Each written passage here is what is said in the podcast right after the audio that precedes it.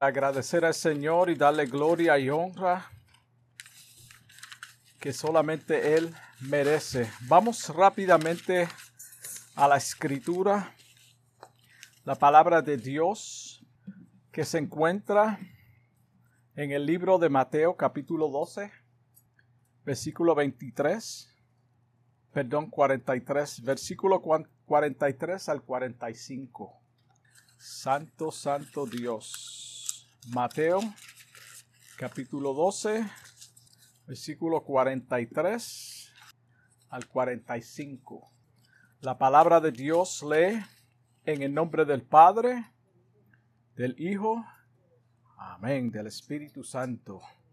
Cuando el espíritu inmundo sale del hombre, anda por lugares secos buscando reposo y no lo halla, entonces dice, volveré a mi casa de donde salí.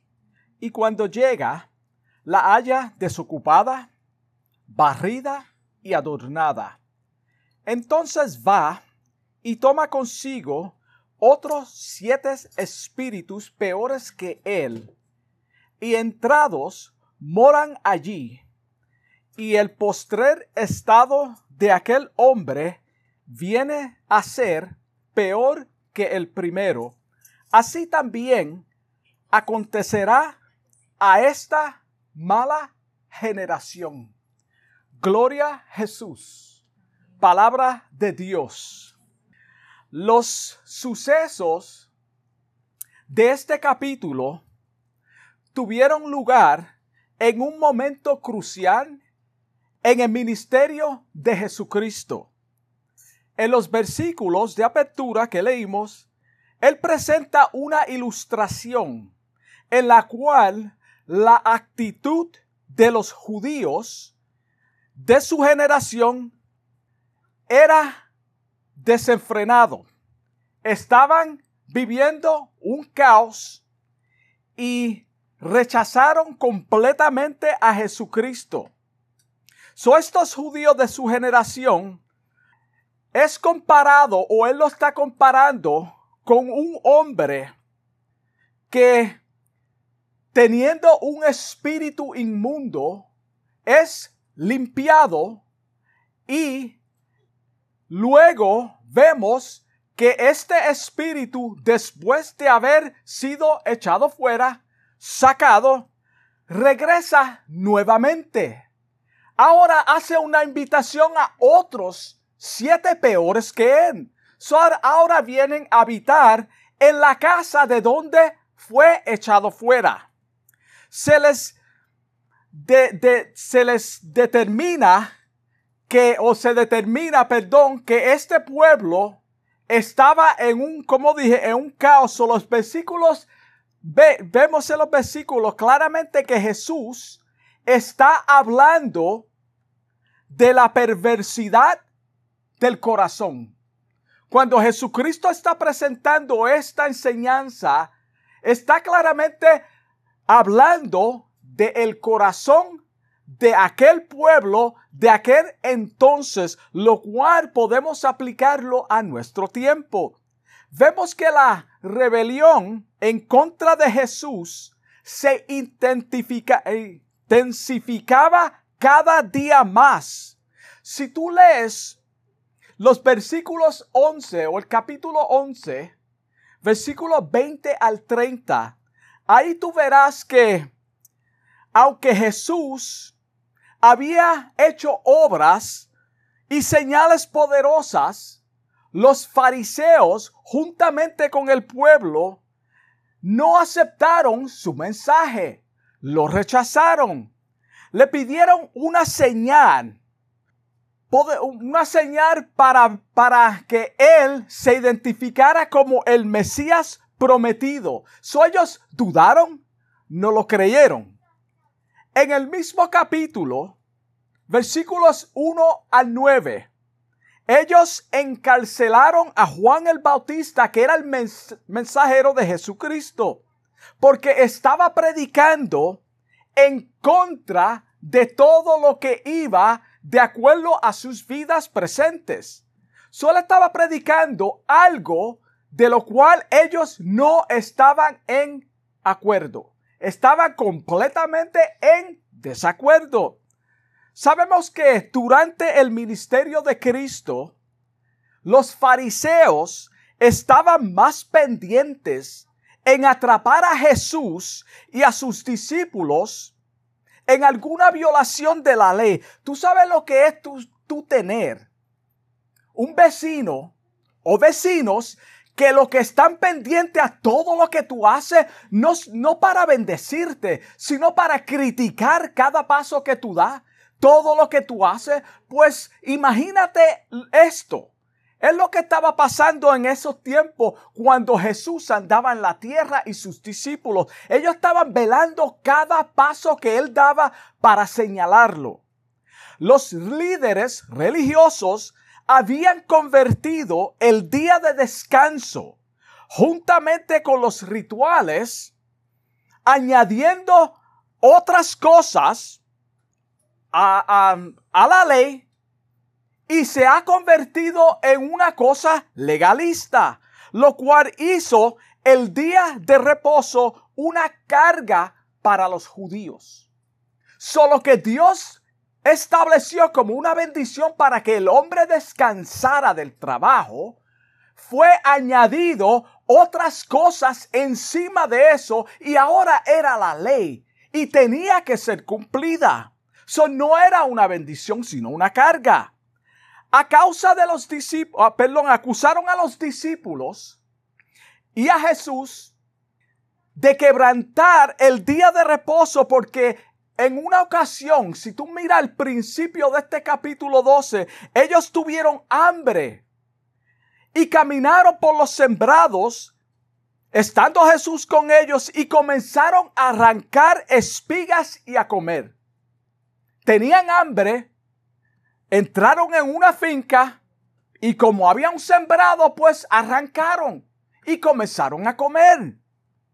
Pero Jesús los defendió como cualquier pastor haría con sus ovejas. Jesucristo no criticó a los discípulos, sino que los defendió y los refirió a David en Primera de Samuel capítulo 21, versículo 1, cuando dice que David tuvo hambre, él y sus hombres. Ellos tuvieron hambre en el día de reposo y comieron de los panes sagrados de la proposición que estaba en el tabernáculo. Acuérdate que el tabernáculo era un, un, oficio de los sacerdotes y los siete días de la semana ellos estaban ocupados en el santuario, en el oficio de sacerdocio. También Cristo hizo referencia al libro de Números, capítulo 28, versículos 9 al 10 que permite al sacerdote trabajar en este día. So ahí estamos viendo claramente que Jesucristo en ningún momento puso una carga sobre los hombres. El hambre es una razón justificada para una persona en este día comer. Los pobres eran permitidos ir a, los sembrados y buscar comida. Por eso intencionalmente cuando estaban arando la tierra tenían que dejar caer del producto para que los pobres vivieran y comieran. En otras palabras, antes que critiquen a mis discípulos, ustedes también hacen lo mismo, lo que le está diciendo Jesucristo. Antes de criticar, mírense en ustedes mismos. El versículo 5 del capítulo 12 de Mateo dice, ¿no habéis leído en la ley? Esto es Jesucristo hablándole a ellos. Como los sacerdotes en el, en el templo profanan el día de reposo y son sin culpa. En otras palabras, ellos trabajan, tú trabajas. Tú eres un sacerdote, ustedes trabajan, pero están criticando a mis discípulos porque tienen hambre y arrancaron espigas para comer. El punto es que se convirtieron o convirtieron la ley como remedio de alcanzar la salvación. Ahí es donde está el problema. Cuando tú conviertes algo como medio de salvación de tu alma, estás fuera completamente de la palabra de Dios. Jesús claramente les dice en el versículo 8 de Mateo 12, porque el Hijo del Hombre es el Señor del reposo. Yo soy el reposo. El que tenga hambre, venga a mí y coma. El que esté cansado, venga a mí. Yo os haré descansar. Jesucristo es el reposo. El reposo estaba entre medio de ellos y no se dieron cuenta. El pueblo judío, igual que muchos hoy, no entienden que Dios está más interesado en transformar internamente a los individuos. Jesucristo quiere cambiar al hombre internamente. Este cambio no viene a través de las observaciones vacías y externas de cumplir con reglas puestas por hombres. Por más reglamentos que pongamos, si la persona no ha sido transformada, de nada sirve. De nada sirve. El salmista David nos dejó un ejemplo. Él entendió que por más que tratemos de borrar o quitar el pecado que mora en nuestras vidas, nunca lo lograremos. Nunca lo lograremos nosotros mismos no podemos. Él expresó en Salmo 51, versículo 10. Mira cómo él dice concerniente a este tema. Crea en mí. Cuando tú creas algo es porque no existe. Crea en mí un corazón limpio. Oh Dios, un corazón limpio. Crea en mí un corazón, oh Dios, en mí limpio y renueva un espíritu recto en mí. Está hablando todo en, lo interno del hombre. El profeta Jeremías lo explicó al pueblo judío y a cada uno de nosotros de la siguiente manera en su libro, capítulo 13, versículo 23. Mira cómo él dice concerniente a esto. Y es una pregunta. ¿Mudará el etíope su piel? ¿Mudará el etíope su piel? ¿Y el leopardo sus manchas? Así también, ¿podréis vosotros hacer bien? Estando habituados a hacer el mal. Mira cómo lo pone. La contestación es no. Y cuando está hablando de hacer el bien, no es el bien según el hombre, porque sabemos que los seres humanos hacemos el bien. So, no estamos, o el, el profeta no está hablando de ese bien. No lo podemos cambiar, no podemos cambiarnos nosotros mismos.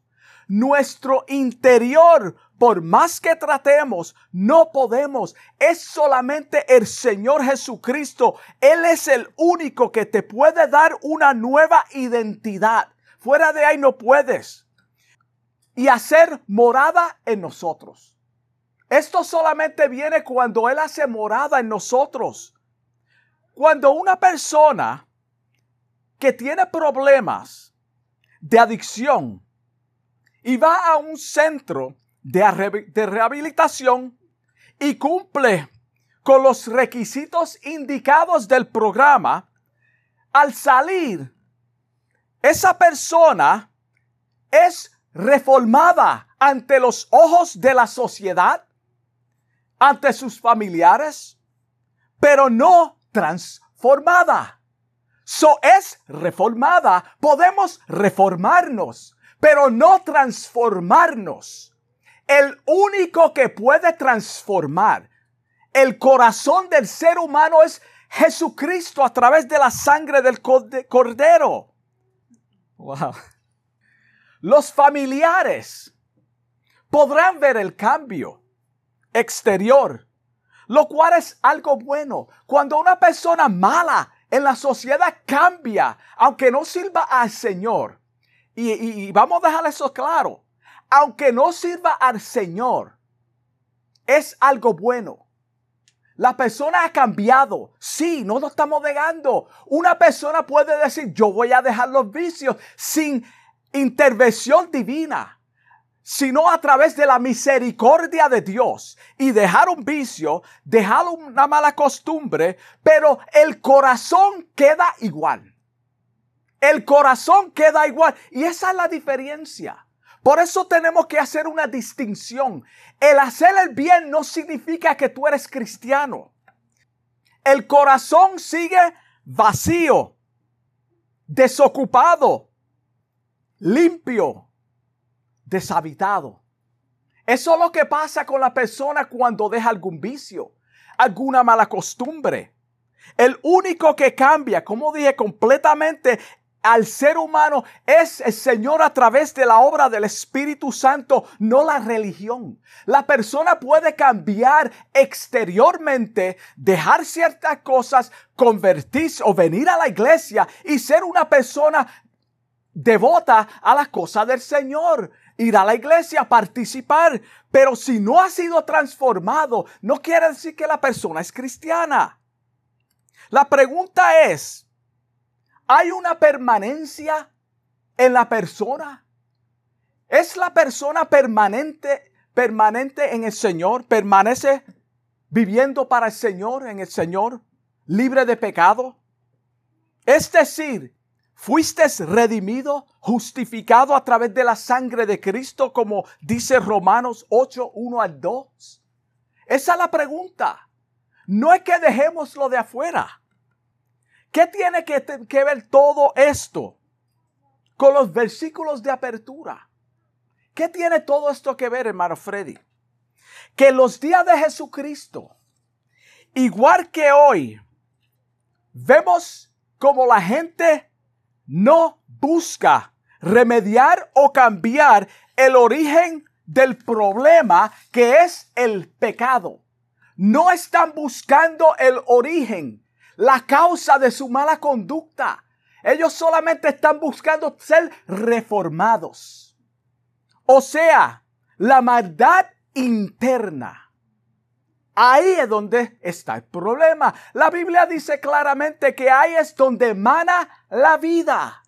Sino que están, estaban y están en tiempo presente tratando de cambiar su apariencia y muchos sí lo logran, no estamos negándolo. Muchos lo logran, pero dejan lo interior como siempre, tal como lo explicó Jesús a los religiosos en el libro de Mateo capítulo 23, versículo 27, que dice, hay de vosotros, escribas y fariseos, hipócritas, porque sois semejante a sepulcros blanqueados. Un sepulcro es lo más adornado que tiene el cementerio.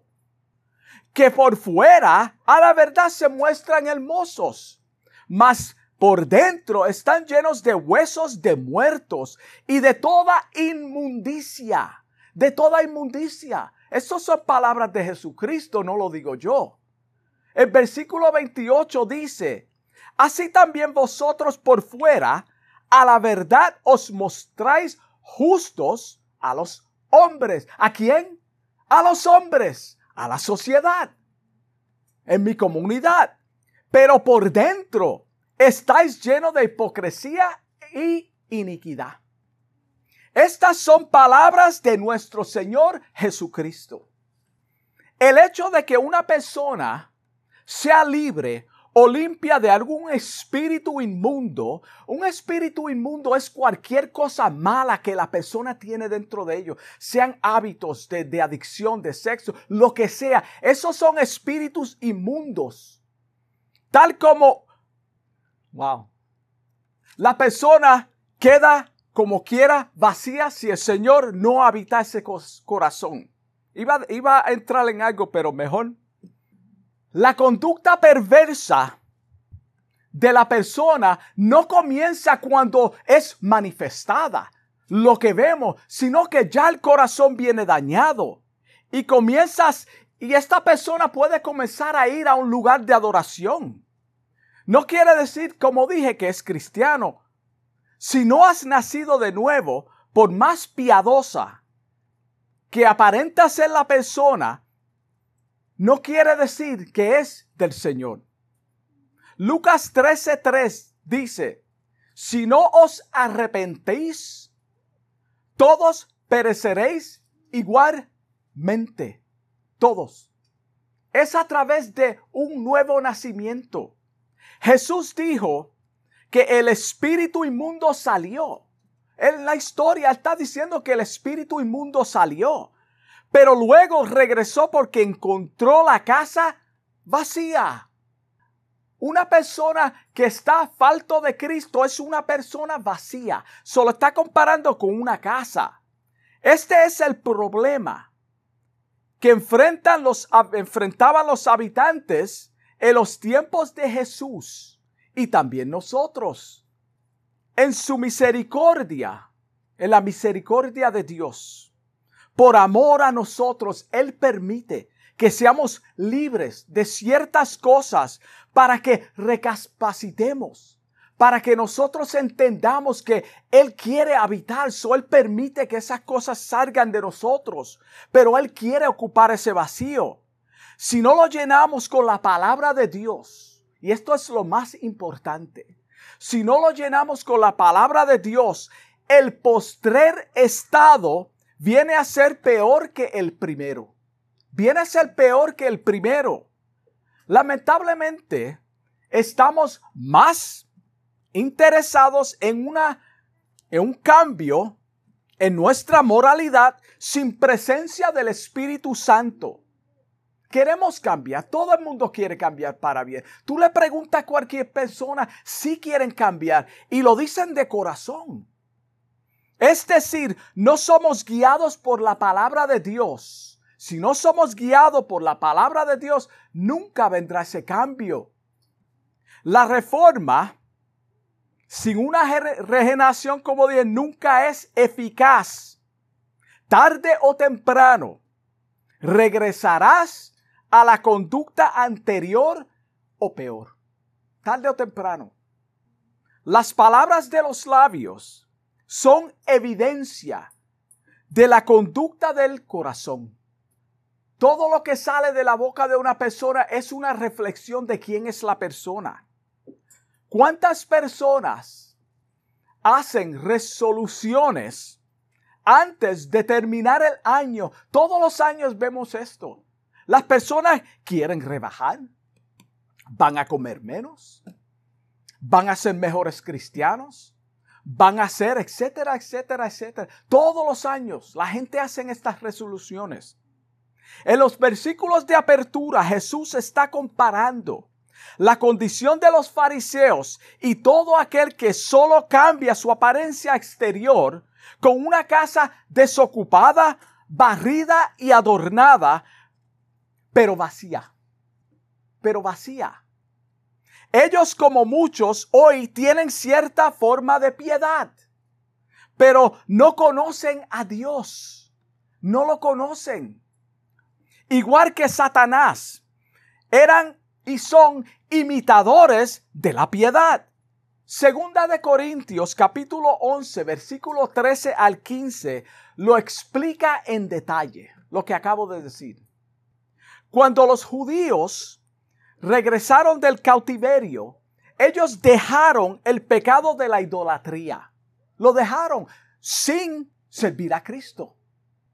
Ellos dejaron el pecado de la idolatría. Les tomó todo ese tiempo en el desierto para dejar eso, pero lo dejaron. La casa había sido barrida. Ellos fueron purgados de este mal. Y la historia lo verifica. Pero todavía estaban vacíos. Estaban vacíos. Tenían religión, y moralidad externa. Mira los fariseos. Son casi perfectos en la vestimenta. Caminan como si tuvieran en el aire. Todo. Pero estaban muertos en sus delitos y pecados. Su religión era también vana. Todas las religiones son vanas. El único que puede cambiar y hacer una diferencia en el ser humano es Jesucristo, no son las religiones. El enemigo volvió a entrar en la casa con otros pecados peores después que el Señor los limpió. Otros pecados peores. Y el estado de ellos vino a ser peor. So la nación fue peor que el estado primero. En el Antiguo Testamento los judíos adoraban ídolos, pero en los evangelios rechazaron y mataron a su propio Mesías. So fueron vaciados, pero ese espíritu vino y tomó otros siete peores que él. Y ahora no solamente vamos a rebelarnos en contra de la palabra de Dios, pero vamos a crucificarlo. Vamos a ser burlones ahora entró un espíritu peor. Por eso muchas personas tuve que nunca han sido. Se apartan de la religión, no de Cristo. Y cuando tú ves su conducta es peor que antes. Es peor. Vienen siendo peor. Jesús está comparando esta conducta con un espíritu inmundo que sale. Él quiere enfatizar la seriedad de rechazarlo completamente, así como lo hicieron los judíos. Tal vez dejaste algunas cosas malas en tu vida. Cambiaste tu apariencia. Te porta mejor con tu esposa, con tu esposo, en la sociedad, en el trabajo. Cambiaste, sí. Un espíritu inmundo salió de ti estaba vacío, pero las escrituras no han ocupado ese lugar. El Espíritu de Dios no está ocupando ese lugar si no hay una verdadera transformación.